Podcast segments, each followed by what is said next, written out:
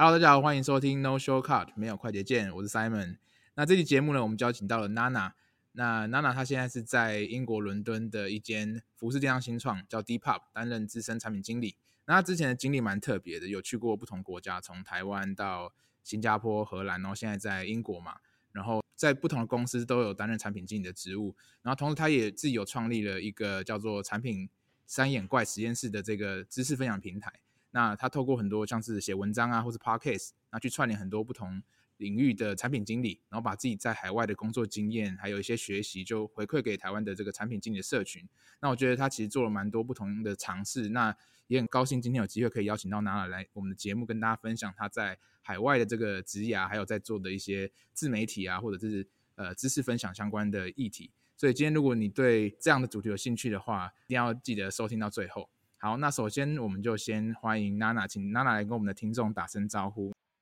Hello，大家好，感谢 Simon 邀请我来。其实你都已经帮我介绍完了，太完整了，不知道补充什么。对，但反正我现在就是呃，刚搬到英国，其实一年多而已，在 Depop 这间算是 Second Hand Marketplace，它是一个所以像二手古着服饰的那种时尚电商平台这样子。对，担任资深产品经理。然后我负责现在负责的领域是偏向买家体验相关的，所以就是最近在做的专案都是在做首页的改造啊，然后呃整体的界面跟推荐的内容的设计这样子。嗯嗯嗯嗯，像是你现在工作的部分，我们等一下可以比较细再聊。那我想要先把这个主题往回推一点，就是你是从什么时候开始产品经理的职涯，还有包含说你的背景是什么，就怎么会接触嗯，嗯呃这一块这样子。呃，我大学的时候其实是念财务金融学系，就是一个呃跟产品经理没什么直接关系的科系。但是我参加一个学程，学校学程叫做创意创业学程。然后这个学程当中，就是其实当当时就听了很多新创公司的创业故事、个案分析，然后接触到很多，听了很多人来演讲这样子。然后当时就觉得加入新创是一件很棒的事情，因为有比较明确的愿景，然后。大家的团队精神好像比较好，这样，所以我就有这个念头，所以我当时就去拼贴去，就是 PickLaw 这间公司实习，担任产品营运实习生，然后后来就留在毕业之后就留在那边转正职，然后开始接触到产品开发相关的事情，这样子，对，嗯嗯嗯，所以就是从那时候开始有慢慢一点点接触，然后我记得好像之前聊天的时候提到说你有想去国外再读书，然后后来对，就直接就是一路就是。工作到到最后这样，那你你会觉得说有差一点什么东西吗？还是说其实你现在觉得没有这个就是国外念书的经验，其实也还好？对你在海外职涯的部分。嗯，我觉得以产品经理来说，真的比较看经历而非学历，所以其实没有念书，我自己是觉得还好。嗯，对，因为其实 PM 这个角色，像我是身为设计师嘛，然后平常日常工作也很多需要跟 PM 合作。那我知道现在 PM，因为知道时代在变，就是以前大家可能对 PM 的理解跟现在理解又不太一样。然后现在其实有好多种 PM 嘛，我自己就知道说，比如说有所谓 Product Manager 产品经理，有这个 Project Manager，有人叫 P PJN，或是有或者是有叫 Product Owner PO，然后还有什么 Pro、嗯、Program Manager 也是叫 PM，这、嗯、就是好多种。那有没有办法有一个比较？我知道这可能很难，但有没有一个比较简单的方式？因为因为我们的听众蛮多都是算是设计师吧，嗯、那他们有时候对于不同。合作的对象，他这个职能不太清楚的时候，就会其实觉得有点难抓那个合作的分寸，所以有没有一个简单的算是教育一下、科普一下这可以？可以来科普一下，对，置入一下哈。我写一篇文章叫做《一次搞懂产品经理》，如果觉得我等下解释的不够清楚，可以看文章，应该会再清楚一点。OK，但简单来说，产品经理就是呃的职责，其实是对于一个产品的成果负责，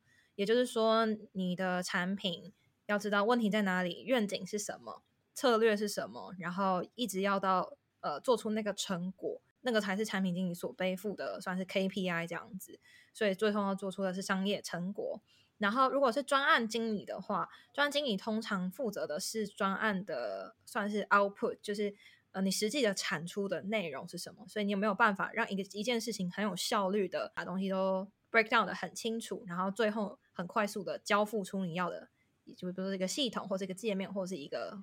专案你要的那个东西这样子。然后 program manager 的话，其实就有点像专案经理，但是是更广义的专案，就他可能不只负责一个专案，他、嗯、可能还要进行很多跨部门的协作，向上的 reporting 或者是各种，就是可能会横跨，比如说财务啊、财务部门、法务部门、呃、产品部门、行销部门，更广义的一种专案管理。对，通常大公司里面才会有这样。但其实实际上来说，这些角色的技能都有很多重叠之处。因为比如说产品经理，如果你要把一个产品做到好的话，中间还是少不了要做专案管理这件事情。那如果是一个好的资深的专案经理，你少不了也要有一点产品思维。所以这其实走到最后都会蛮相像，只是看你一开始切入的角度，或者是呃公司对你的期待可能会有所不同。那至于你刚刚提到的 Product Owner 的话，它其实不算是一个职位名称，就它不是一个职称。它是一个在 Scrum，就是敏捷里敏捷开发里面的一个角色，也就是说你在做这个产品的时候，是谁去 own 那个产品？Oh. 那啊，Product Owner 其实有的时候也是设计师或工程师在扮演啊。就是如果对啊，就看不一定，但它比较像是一个敏捷开发里面的一个角色的一个名字这样子。但有些公司好像把它拿去当职称，只是我自己会觉得，好像 Product Manager 会是比较正式的 title。了解。其实，其实我觉得跟那个设计领域很像哎，就是反正 title 各种奇形怪怪状都有嘛。然后其实最主要还是看你那工作内容到底是什么。对啊，design 也有什么 UI UX 啊，啊 UI 斜线 UX，然后或者是 UX、嗯、或是 product designer 或是 interaction designer。但其实就是里面的工作内容，那当然都会很多 overlap。但对于就是比如说刚要踏进踏入这一行，不管是产品经理或者是设计师，就会觉得哇天哪，好非常的 confuse，就是到底。嗯，到底每个职称的差别在哪里？这样，嗯，还是去看职缺叙述比较清楚，就在 job description 里面。Oh. 因为其实像是产品经理的话，我觉得在台湾的定义跟在海外定义可能也会不一样。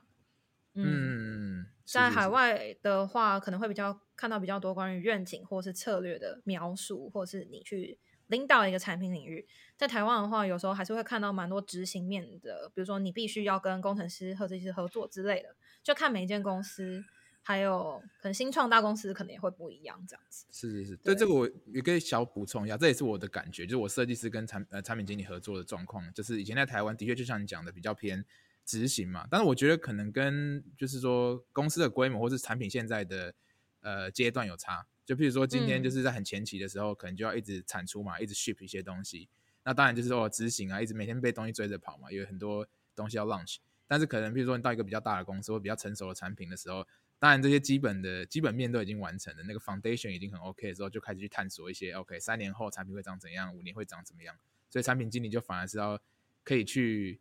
就是叫什么 foresee，就是看到未来到底会可能根据他的所有理解啊，用户的使用者理解或者商业理解市场的状况，然后就可以判断说，哎，可能哪个方向可以走，然后再去跟团队一起把这个算是未来的愿景给雕塑出来。对，其实其实就是。嗯会有这种差别，的确，我感受上也蛮深的。对，嗯、产品阶段有影响以外，我觉得产品团队的规模也有影响。因为如果你的产品团队，假设整间公司只有三十个人，好，那很有可能你的老板就是 CEO 就已经在扮演所谓产品经理的角色，因为他必须要对这个产品有一个愿景。当团队还很小，他其实就是真正的产品负责人，或者你的 CPO 之类的。但是当公司变大，比如说像我之前待 Booking.com 嘛。我光阿姆斯特丹就两百多个产品经理，那其实就是公司就是把这个东西下放嘛，然后每个领域都必须要有就是专门的产品负责人才行，所以反而在这个阶段，产品经理可能会对属于你那个产品领域的策略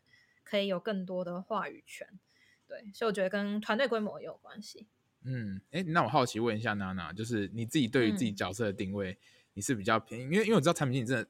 那个角色，呃，他的能力。真的是太多种了，就是像你刚刚提到有有比较偏 strategy 啊，或者是 execution，或者是有些是 planning，或者是等等等 communication 等等。那你觉得你是更嗯 focus，或者你更喜欢做哪一块？在你的 day to day 工作中？呃，其实我一开始呃，就是可能职涯的前三年、前五年，就是最喜欢的是跟工程师、跟设计师一起 brainstorming，一起画 wireframe，然后一起做出来，一起 ship 的那个过程，就是对。比较像对 creator 的角色，然后呃做一阵子之后，反而我会更对 strategy vision 更有兴趣，就是可能会越来越走商业端。嗯、因为我后来发现说，一个产好的产品经营，如果你不懂商业的 outcome，就是只懂使用者的话，其实你也是没有办法带来最大的 impact。所以后来就会有点往这部分走。那我最近倒是觉得好像应该要再往 technical 去走，嗯、因为我现在做的产品一开始有提到，就是跟很多推荐的内容会有关系。那如果我对资料或者是对技术架构的知识不够的话，会没有办法找到最好的解法去解决这些用户问题。所以我觉得也是看阶段还有自己的兴趣。嗯嗯，了解。哎，这样真的觉得跟设计师的职涯发展，我说那个。调性会有点像，就是比如说我一开始很 junior 的时候，也是一直在执行嘛，就去去 tweak 那个 pixel，就看这个到底视觉上好不好看啊，然后当然会有一些细节嘛，一些互动啊、效果等等的。然后你越往上走，譬如说我现在 senior 的时候，就会一直要去跟，就是想很多 strategy 或者是比较 vision 的东西，然后会跟产品经理会有更多的，呃，算是更前期的讨论吧。然后我也会更理解商业到底是怎么回事，因为如果你你的设计如果永远都只是在比较表层的东西的话，其实很难达到这个商业的进入商业的核心，或者甚至决策的核心这样。所以你就变成说，你要开始去讲一些商业语言啊，不管是指标也好，或者是公司现在最重要呃，就是整个最高层他们最 care 的事情是什么。这个如果设计师可以去把这些东西理解，然后设计可以 align 到那个的话，那就会反正你的沟通可能也会顺很多，或者你的提案也不会一直被打枪之类的。对对对，没错。OK。好，那既然聊到设计，因为产品经理本身就是一个跟设计师非常密切合作的角色，那可不可以请娜跟我们聊一聊，基本上你是怎么样跟设计师合作的？你是哪一种类型的？这个问题有点那个，有点那个 harsh，就是说你你是哪一种类型的产品经理？是设计师会讨厌的那种，还是设计师会喜欢的那种？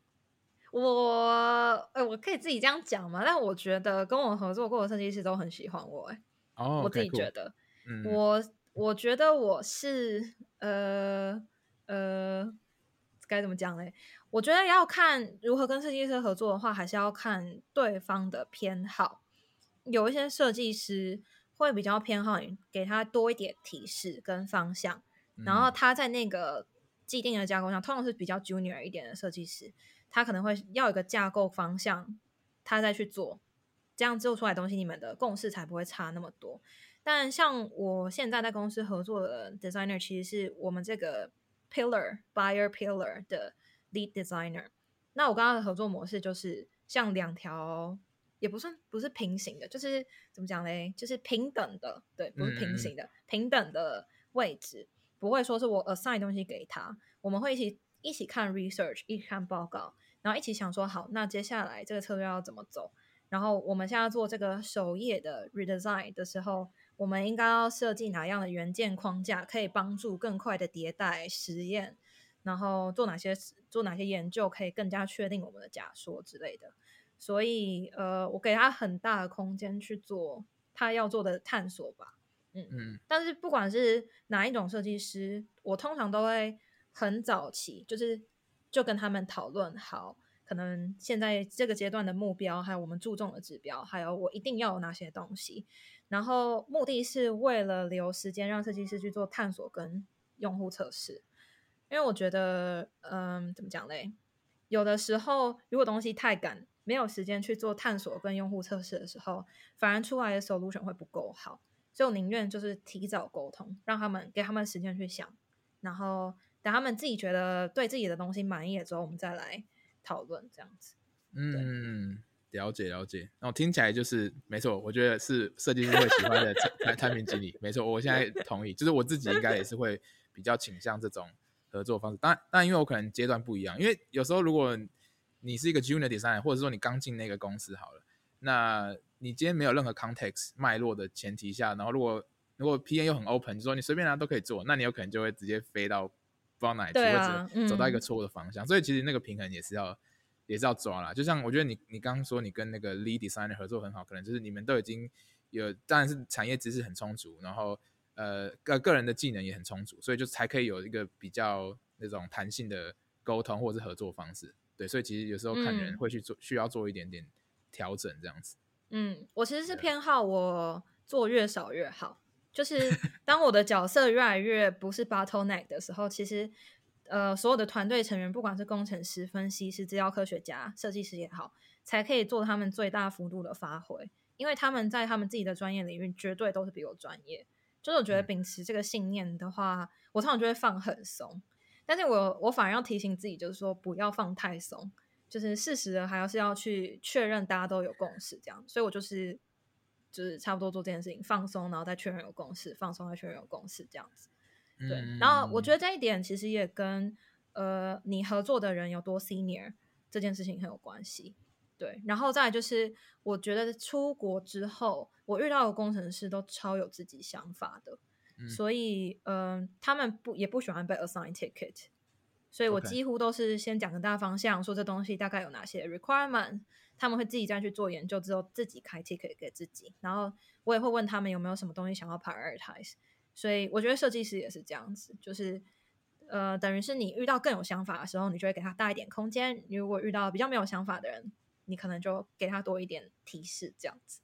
嗯，对，我觉得这个也是有点像呃心态面，就是比如说，如果你今天你身为一个设计师或是工程师，你一直被 assign 一些 ticket 的时候，你就会觉得你就是潜移默化，你会觉得你偏执行嘛，你没办法去灌注你自己的想法到某一个 project 上面，嗯、你是别人已经定义好的这个呃目标或 scope 也好，然后你就是做，然后这样久而久之你。就是你个人的定位就会越来越限缩，你就没办法，你就可能也会不敢说，哎、欸，我们是不是可以做别的事情？我们是不是可以尝试那个那个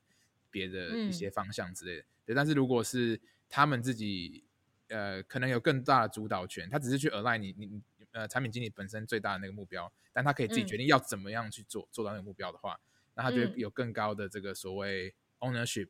然后他也会自己去去负责自己的东西。对，那这个就是我觉得是一个比较偏心理学哦，感觉就是大家。去在自己有没有自我认同啊，或者价值的展现这样子，对，嗯嗯。嗯，那你有没有跟设计师有没有什么冲突的经验？我不相信永远都这么顺，有一定有一定是会有一些，也不是说冲突啊，啊一定会 debate 嘛，对不对？辩论，一定会，一定会。对，嗯、呃，我我其实就是上次跟你聊完之后，最近就遇到这个状况，哦、就是跟我的 lead designer，、嗯、因为就是嗯。呃我们想要做一些在 design system 上面的翻新，因为我们觉得说，呃，就拿我们最近跑的实验来说好了，我们我们的设计师觉得，因为我们是一个时尚平台，大家要看你的服装穿搭嘛，嗯、所以在用户研究中，我们觉得用户喜欢看大一点的照片，这样子他们会看比较清楚，会觉得比较可以了解那个服饰的穿搭的感觉到底是什么，这样，嗯、然后他们就想要做这样的实验，那我当然就说好，那我们就改，然后我们就跑。A/B test 这样子，但是出来的结果却是非常 negative 的。我们第一次跑的时候，然后我自己的假设是因为你把照片放大之后，反而你一页可以呈现的商品的数量就变少了，一定会变成比较 negative，因为大家就会看比较少，就会买比较少。对，那这件事情就跟你直化研究得到的 insight 很反向。嗯嗯，设计就会觉得说，用户就是喜欢看大一点的啊，那。我们才改一点点，也没有真的改多少，怎么可能让我们损失这么多钱之类的？对，那这个时候就要呃，真的要我我觉得一开始大家可能就会嗯、觉得很挫折啊，会开始想说啊这不可能，或者怎么样，会有很多的的争论。但是最后我们解决这个问题的方式，其实还是回到嗯、用户本身，还有你的假设本身，就是是什么原因造成这样子的。negative，然后又是什么原因？你觉得这东西是好的？那这东西要怎么验证？就是大的照片是好事这件事情，我们要怎么样从数据上去解读？那这些东西伤害之后，我们有没有一个 middle ground 可以去调整？比如说，是不是把 padding 减少一点啊？还是怎么样去调整出一个稍微平衡一点的设计？然后也调整到数据的呃负。负的程度，就是那个 negative 的程度是可以接受这样子对。然后在这个过程中，因为我们俩很明显是站在不同的角度，嗯嗯嗯，一定会吵架。但是我们的方法就是讨论好之后，再 loop 我们各自的主管进来，对。因为其实，在这种情况下，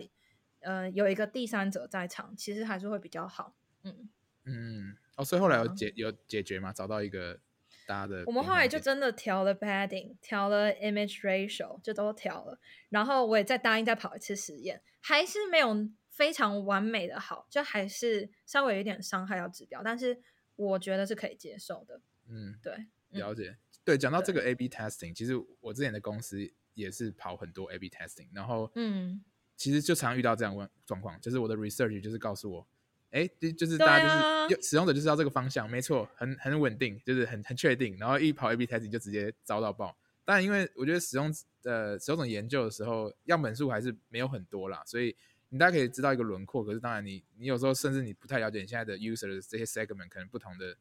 呃，算是 group 可能会有不同的反应。对，然后其实就是像你刚刚讲一样，我跟产品经理合作过程中，就是一直在找到那个中间点，就是。有可能就实验就是真的是 negative，可是因为他如果不 launch 的话，他可能会 block 我们之后要做的事情。没错，就他一定要 launch，但是那就是 launch 到底要负多少，就是 negative 多少？没错，是负十趴可以接受还是负五趴可以接受？因为你有可能对吧、啊？就是我们如果到那个点之后，可能负五八可以接受，嗯、好，那就不管了，负五八 launch，那我们就 go from there，然后再开始做很多的呃改进啊之类的。对，其实就是这样。那设计师其实因为数字低，设计师也不会开心啊。其实。这这也不会说一定要坚持说，我就是要这个、嗯、这个版本，对啊，所以对啊，对，这个很合理，嗯嗯，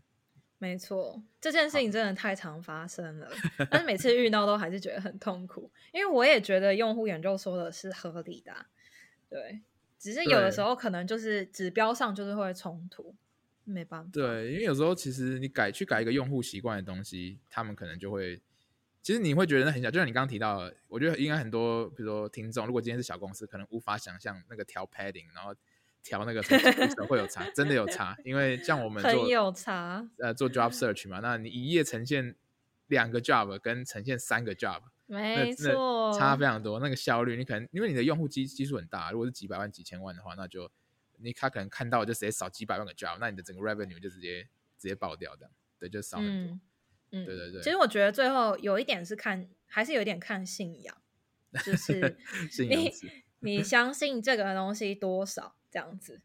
嗯，对。然后我我自己，因为我一直以来都是做 to C，然后一直以来都跟设计师有很紧密的合作。嗯、其实我的心都是很偏向直化研究那一面的，只是我的脑告诉我要平衡商业的结果，我要必须要有一个合理的逻辑。去说服我老板说，为什么我觉得我们应该要 take 这个 lost 去做这件事情，这样子。对，嗯、对，每一次这种状况都是自己内心的挣扎，心跟脑的 挣扎。是，是完全可以理解，对，完全同意。对，好，那那既然聊到你现在目前的公司，那就蛮好奇，因为你之前是在呃，算是也是电商品牌旋转拍卖，然后后来去 Booking.com 也是电商，是旅游电商，嗯、那现在也是算电商，呃，虽然都是同领域，可能。可能是有点不同的产品线嘛，对。那我好奇说，你现在加选择加入你现在目前的公司的原因是什么？就是是哪一个算是 trigger 让你去做这个转换这样？嗯，其实换工作都会有拉力跟推力。以我当时的状况的话，呃，这算什么拉力吗？就是我男友那时候他是一个工程师，然后他在英国伦敦找到工作，所以我们就决定一起从荷兰搬过来，所以就开始看伦敦的工作，嗯、然后。呃，因为其实伦敦在你呃英国这个国家，就是在你没有签证的时候，其实大家不太爱面试你。然后，但是我可以面试这间公司，是因为它跟旋转拍卖的呃状态真的太像，都是 second hand marketplace 这样子。嗯。所以在这方面，我有那个 domain knowledge 的优势。然后加上我也觉得做 mark two-sided marketplace 很好玩，就买家卖家会有很多不同的呃 dynamic 是可能。一般的电商没有的，所以我就决定继续做这个领域。然后推力的话，那时候就是刚好我在 Booking 待了一年多的时候，COVID 就来了。然后我觉得那个时候的旅游业就没有以前那么多元化，因为你可能流量减少啊，然后就是用户也不来用了，你可以跑实验的空间有限以外，呃，可能怎么讲嘞？就是大家会做的。想要做的改善都差不多，可能就是特价啊，或者用什么样的 loyalty program 让大家回来，嗯、然后我就会觉得那东西没有我想象那么有趣，对，是，所以就觉得啊，可能也是刚好一个时间，就是可以这样搬走，然后就决定了加入现在的公司。了解了解，我我实在觉得你非常的厉害，就是而且我我我有点难想象，就是说一直换国家，因为你每换一个工作就要换一个国家，然后你也一直换啊。对，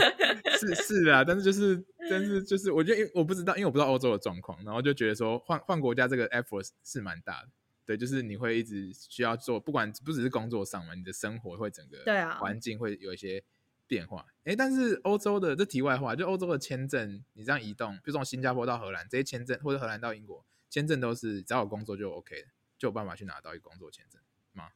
可以，呃，但是有难易度差别。我觉得新加坡是最容易，英国是最难。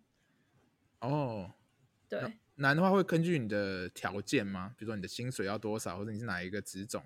呃，嗯、呃，其实我觉得网络业的大家薪水都一定会达得到，只是看那个公司愿不愿意赞助你。那英国签证是相对贵的，所以他们不一定会赞助你工作签。所以我很多朋友其实是抽了打工度假签，然后来找设计师、分析师的工作这样子。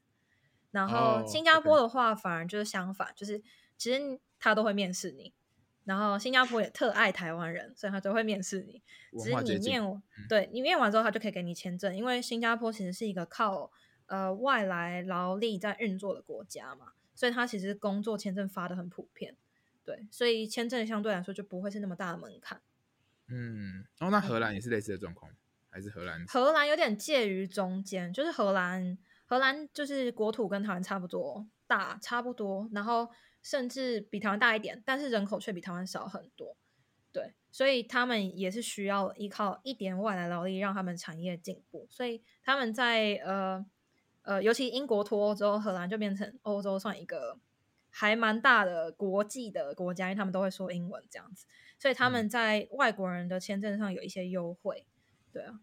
所以嗯、呃，有点介于中间，我觉得没有新加坡那么容易，但是也不会到英国那么。困难，对，但英国也在放宽了，所以其实我觉得大家如果有机会的话，都还是可以偷偷看，都一定会有机会。嗯，我觉得结论就是，如果你是，其实我前阵子才跟我以前的一个主管聊天，他就说，if you good enough and you can work from anywhere，就是就如果你够优秀的话，你基本上是可以在任何国家工作这样子。嗯对，然后我觉得美国不行哎、欸，然后美国是另外一个世界，抱歉，他有一个签证的，就是蛮对，对，美国不行，对，对对对，对啊，所以但是就基本上除了美国之外，其他地方我觉得只要你够有能力，然后你可以去展现说你强项在哪里的话，然后公司刚好也要你，那其实那个机会都不会太太离你太遥远吧，我是这样觉得。嗯，我觉得其实也是一个缘分，因为我在我在换国家的时候。其实不管是去新加坡、荷兰还是英国，都刚好是这个公司正要扩张的时候。他当当他们在大举征才的时候，他们通常都会开多一点的缺，那也会更有机会，就是让你加入这样子。那我想要再深入聊一下，就是说你在这些国家的生活体验，或者是呃文化上的感受是怎么样？就是你最喜欢哪一个国家？呃，对，它有点难选，嗯、呃。但应该不是新加坡，因为我是一个很喜欢到处旅游的人，然后所以其实住在欧洲这件事情就让我觉得很棒，因为你可以看到欧洲不同国家的四季更迭，然后各种节庆活动，然后呃都有它很棒的地方，这样子，所以其实住不管住在英国或荷兰，我都蛮喜欢的。那其实住在英国的话，应该是说是最方便，因为这边华人真的很多，所以各式各样的超市，然后嗯，韩超、亚超，香港人开的电商，台湾人开的电商，就到处什么东西都可以买得到，就觉得生活很方便。去欧洲国家玩也是还蛮方便，所以还蛮 enjoy 现在的样子。对，嗯，英国它是一个比较 diverse 的国家嘛，是很多移民吗？嗯很多移民，就是有些地方是，比如说小牙买加的，就很多牙买加人，或者是很多印度人，嗯、或者是呃 Chinatown 也是有，韩国区有，日本区有，就是各式各样的人都有。荷兰的话就比较没有那么多种族的感觉，对，了解了解，对啊，就跟嗯，就跟日本感觉是两个极端。就之前在日本的时候，就是一个单一民族嘛。然后，但它文化本身的主流文化，那感感受很强烈，就是就是日本文化，可是它就没有这么多的包容性，就是有很多各种民族或者是文化交杂起来，它就不完全不是那种像是纽约啊，或者是伦敦这种感觉。对，那所以就变成说你自己会、嗯、有时候会觉得说，我就是个外国人嘛，就你你没办法找到，比较难找到归属感、嗯，或者是那个所谓 community，、嗯、你就比较难找到这样子。嗯，我觉得论适应的话，最好适应绝对是新加坡，因为虽然说新加坡也是有什么。也是有印度人啊、外国人啊、马来人什么的，但其实新加坡主流文化就还是华人。我自己觉得，就是很多地方就还是可以用中文啊，买个午餐可以用中文这样。所以其实身为台湾人，过去会觉得超级习惯的，没有什么不适应的地方。哦，真的，我我前两年就是 COVID 之前有去新加坡出差过，待了一个多礼拜，哎，sorry，两个礼拜。然后我就是感受跟你一样，就是我去就觉得，哦，好自在哦，就是对啊，遇到遇到华人的阿姨会直接跟你讲中文，然后对，我觉得就是看你生活习惯是想要哪一种模式，然后加上可能吃的也许是蛮大，像我自己就很喜欢吃，所以吃会是一个很大的影响。就是如果今天那那个地方很难找到我熟悉的就是家乡菜或者是好吃的东西，那就会觉得呃有点难这样子，就是生活上起来就没有这么开心这样。那我觉得伦敦可以，因为伦敦真的什么。料理都有各式各样的餐厅。我昨天还去 China Town 吃了一个超好吃的什么胡椒猪肚鸡汤，真的超好吃，哦、烧腊也超赞。所以这边就是很适合。然后，但是来欧洲大部分还是要自己煮啊，那自己煮就会很合口味，所以也没有什么问题。是是是，了解了解。好啊，对啊，所以这其实就是大家就综合刚刚前面提到的部分，就是海外职涯其实如果你今天在台湾已经累积过。可能两三年的经验其实不会太难，然后可能当然英文能力这种最基本的可能要准备好，然后再来就是说你想要去哪个国家生活的话，其实就是看自己，而且其实像娜娜这样跳来跳去也是 OK 啊，所以没有说你一定要在一个地方 settle，你可以去一个地方试一下，然后不不喜欢再换，对不对？所以我觉得都是 OK 的。嗯、对对对，其实好像认识出国的人，很多人都是这样子，嗯嗯嗯，所以也不只是我不是特例个案，也就是说身边很多朋友其实也都是这样换来换去的。了解了解，其实你只要出去了，你就会觉得好像换个国家没有什么。其实第一步是最难的。嗯，啊、哦，这这这倒是真的。我是觉得钱能解决都算是小事。就如果你可以搬家，请别人帮你弄或什么的，然后都还算是靠处理。嗯、那只是主要是当地的话，你需要找到一个你的自己的 community 吧。你要找到有一身边有一群人、嗯，那你才不会觉得说离家好远，会觉得对，真的会觉得很孤单。对，但如果你有找到那个地。那那一群人的话，那其实就生活应该还是蛮 OK 的，这样。没错，其实就跟生活在台湾差不多，有时候还甚至跟附近的朋友更近。嗯、对啊，像刚开始前在跟 Simon 讲，就是我们家楼上楼下都住台湾人，都同一个产业的，嗯、所以我们就是可能时不时就一起去攀个岩、滑个滑板、吃个火锅，这样其实感觉很像在台北。了解，哇，那真的听起来超赞。超棒，超赞！欢迎大家来伦敦。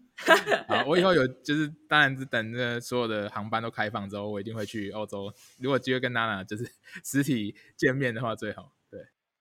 那接下来想要聊一下，就是呃，因为我最近看到你写了一篇文章，就是关于晋升的事情，就是 promotion、嗯。然后你的职称最近也是变成资深产品经理嘛、嗯？那我觉得有两个面向想要聊，是说，第一个是你怎么样得到这个机会。然后第二个是说，这个转换的过程中会不会有更多的事情要做，或者你的期待值在公司的定位已经不一样了？对，那可能呃嗯，开发先聊第一个，就是怎么样有这个机会这样？好，呃，怎么有这个机会？其实就是我觉得要自己帮自己 build 一个 case 给老板看。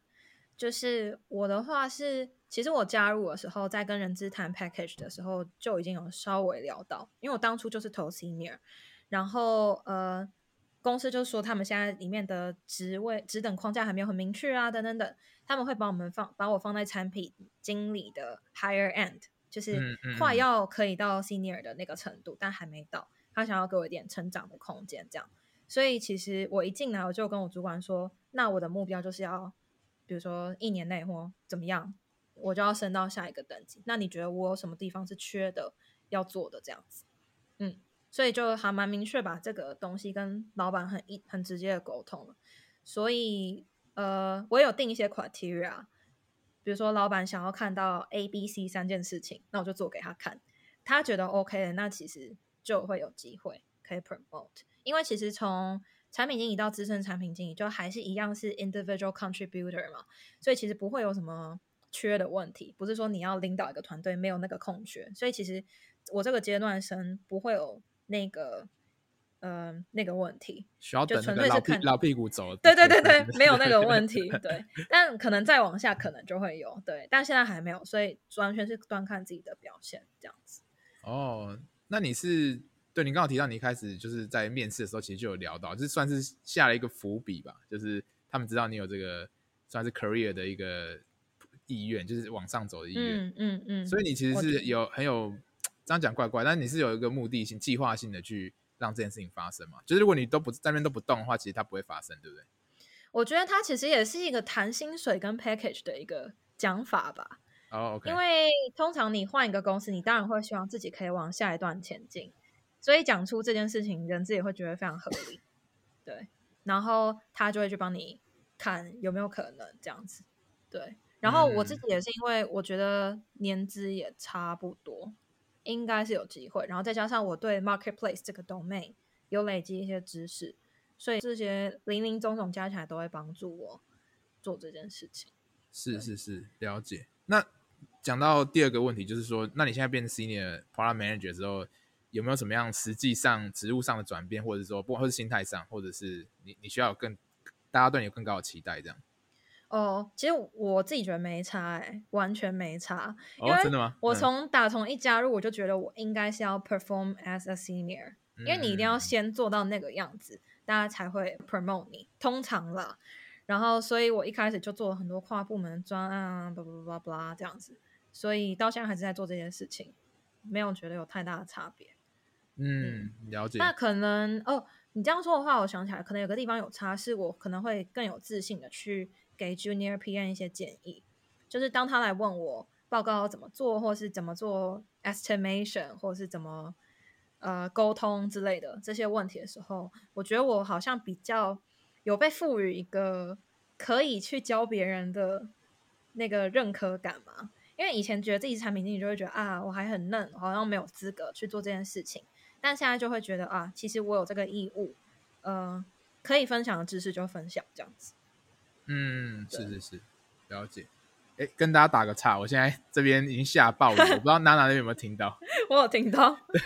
所以如果大家听到一些底、欸、底噪的话，就大家包涵一下，因为现在真的已经大大暴雨。然后我现在待在一个算是 co-working space 在录音，然后但是反正就是因为它是一个有点那种老老房老屋翻新的感觉，然后它的屋顶是直接可以看得到，是透明的，所以看得到那个雨就直接这样。稀里哗啦这样打下来，对，但是我有麦克风，麦克风了，所以应该希望还好。对，好，抱歉。嗯、好，那我想刚刚就是哎，娜娜讲的部分，我觉得就是的确是在升迁的过程中，其实很多时候，像我之前在前之前公司受到的算是教育或者是影响也是这样，就是如果你要升，你一定是 perform as next level，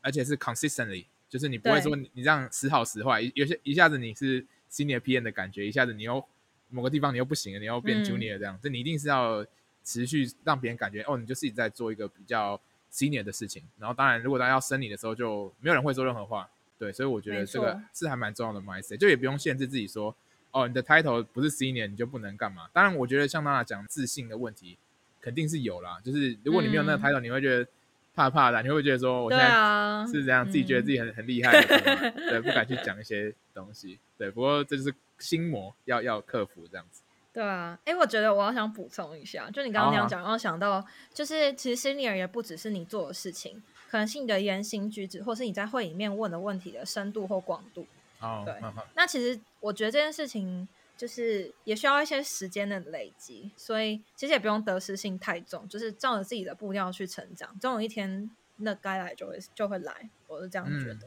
嗯、OK，、嗯、对，要跟主管培养好关系哦。这个要提一下，就是因为升一定是主管帮你升，所以如果你跟他关系不好，你再怎么厉害，别的同事觉得你再怎么厉害，其实都有点难。但是也不是说像以前在台湾职场，可能听过一些故事啊，就是你要去拍马屁啊，你要对，不是那一种，其实你就是把你自己做好，然后对，你就真的是 be yourself，然后你真的是做。应该是说，呃，你的表现要让主管看得到，你不能自己默默的做，然后没有能见度，对。哦。然后再就是，如果你中间有换主管的话，像我就是有经历换主管，你一定要确保两个主管有交接，你就不需要重新证明自己。对，嗯，不然你换主管好像又要从零开始累积，但其实不应该，两个主管应该要做好交接，你他原本就确定你可以快要 promote，他这个这个这样子的认可应该要被传承下去，才不会中断你自己个我个人成长。那我觉得我我以前其实不知道这件事情，就默默的自己做，然后有时候主管都不知道，或者是我也没有特别去要这个 credit，或可能会觉得啊这样子好像很不谦虚或怎么样。我觉得这其实好像都是，呃，怎么讲？当初太太天真的想法，其实是该该讲的，就是还是要讲出来，不用害羞或觉得不好意思什么的。嗯，没错没错。那最后就是因为刚刚最前面有提到娜娜有在经营这个产品三眼怪实验室这个算是内容的平台嘛，嗯、在 Medium 上面。那可不可以请娜娜快速分享一下这个这个部分？然后就是可能。之后会有什么样的内容，也可以跟大家分享看看。那我我会把所有你刚刚提到的，不管是连结啊、呃，Podcast 也好，或者其他的任何东西，我都会贴在我们的这个描述栏上面。好诶，太感谢给我一个置入的机会。产品三眼怪其实就是我跟另外两位产品经理，跟之前是专案经理，就是 Anne 跟 Yolanda，我们三个人一起开始想要做分享的一个平台。所以我们一开始是用 Medium 在写文章，大部分都是分享跟产品经理相关的，所以包括怎如何跟你的同事合作，还有一些做产品的心法，或是数据分析，或是职涯成长这一类的，就任何跟我们工作相关的，有我们有心得、有有想法的，就会整理好写在上面这样子。然后最近我们还加入了另外两位伙伴，就是 Ashley 跟婉婷，所以我们有开始做 Podcast，然后也会定时的更新我们的粉专跟 IG 这样子。那基本上就是都是一些我们的血泪史的分享，所以 如果你想要更了解就是产品经理的血泪史的话，很欢迎去看我们的这些辛酸分享。对，对我自己其实基本上，我觉得你们每篇文章我都有看，因为我觉得我会很想要了解产品经理本身的职务或者他们在想什么，因为我就是每天都要跟他合作嘛。嗯、然后当然我现在自己有在做一些，比如说教学也好，或者是。做一些课程，那其实某部分在做的事情很像产品经理，就我必须要经营一个小团队，嗯、然后去思考团呃这个课程的走向啊，呃目标愿景等等的。所以其实我真的从你们的那个文章吸收还蛮多呃观点然后想法。对对对对对，其实所以我也我也鼓励设计师去看啊，因为我觉得其实具备这种产品经理的思维，其实都还蛮重要的。嗯，我们接下来就会公布一个去年做的产业调查，里面会讲产品经理的工作内容啊，遇到的挑战啊。职务薪水，还有转职，呃，这些事情，然后也会，我们还问一题很好笑，就是我们请填搭的人分享他自己的星座，所以如果愿意分享，他就会写，所以大家可以看 今年会公布到底哪些星座的人适合当产品经理，没有毫无科学根据，统计学啊，完全没有根科学根据，好，好，没有啊，就做好玩的，就是希望可以大家看报告的时候有点有趣的东西，这样，好，OK。好啊，那其实我们今天聊差不多，然后非常感谢娜娜，就是跟我们分享这么多职涯的故事，然后还有产品经理在到底在做什么，我觉得这个对很多人一定都会蛮有帮助的。那我最后有一个最后的问题，因为我们这个节目叫做 No Shortcut 嘛，那其实我们都知道，真实生活中或是职涯很难有个 Shortcut，但是如果有的话，你觉得你想要什么样的 Shortcut？嗯，这问题真的太棒了。我觉得我最想要的 Shortcut 就是可以直接开一扇任意门，然后回到台湾。因为我也想啊，真的回家好远，尤其疫情又更难。我如果今年底再不回去，就要被除籍了。哦、所以没错，就是想回家啦。好，那这个我觉得这个这个 Shortcut 大家都要，真的，只要在海外的人就一定，我很想要有个门，就走进去就到家这样。好，好可以吃台湾的小吃。OK，哇，这超重要。好，我们不能再讲，再讲下去就是要那个两行泪要流下来，哭了。好啊，好啊，那今天就非常感谢娜娜，然后谢谢、呃。如果你对这个这个主题有兴趣，然后希望以后我们未来做更多类似的主题的话，也欢迎就是写信给我们，然后我们就会思考说，哎，是不是可以做更多类似的主题，不管是职涯的分享或者海外生活等等的。对，好，那就非常感谢娜娜今天的参与，那我们就下次节目见喽，大家拜拜，拜拜。